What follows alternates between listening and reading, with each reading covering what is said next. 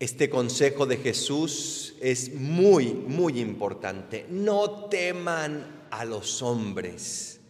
Qué fácil es vivir de cara a los demás. Qué fácil es vivir de cara a agradar a los demás, a una costa de ir en contra muchas veces de nuestra propia conciencia y de lo que Dios nos pide. No teman a los hombres. ¿Y cuál es el antídoto perfecto para no temer a los hombres? El temor de Dios. Temor de Dios no es tenerle miedo a Dios, es tener miedo de no estar con Dios.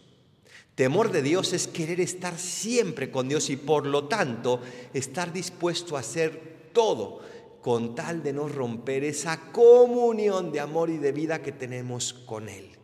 Y aquí Jesús nos da dos consejos muy, muy buenos para lograrlo. El primero es la confianza en la providencia de Dios. Dice, cómo valemos muchísimo más que los pajarillos y a los pajarillos no les falta nada. ¿Cómo tenemos hasta los cabellos contados? Porque Dios nos conoce a cada uno de nosotros. Dios sabe lo que necesitamos, Dios sabe lo que llevamos dentro, Dios sabe que de verdad sin Él no podemos y por eso nos da todo lo que necesitemos para no temer a los hombres. Confiar en la providencia es confiar en que Él no permitirá nada que vaya más allá de nuestras fuerzas, porque siempre nos dará la gracia para afrontar cualquier prueba, cualquier circunstancia. Y segundo consejo, dar testimonio de Dios ante los hombres. No tengan miedo. A quien me reconozca delante de los hombres, yo también lo reconoceré delante de mi Padre. Es esa confianza, una vez más, en Dios, no en los hombres.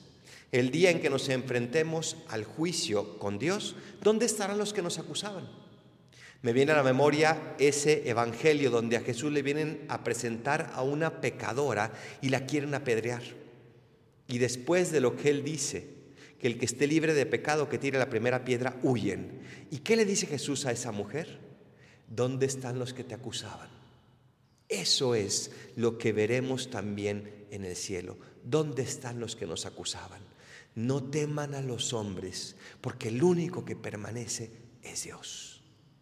Tener ese temor de Dios, que es temer no estar con Dios, es esa solución y ese antídoto que tendremos para superar todo respeto humano y todo temor al que dirán. Así sea.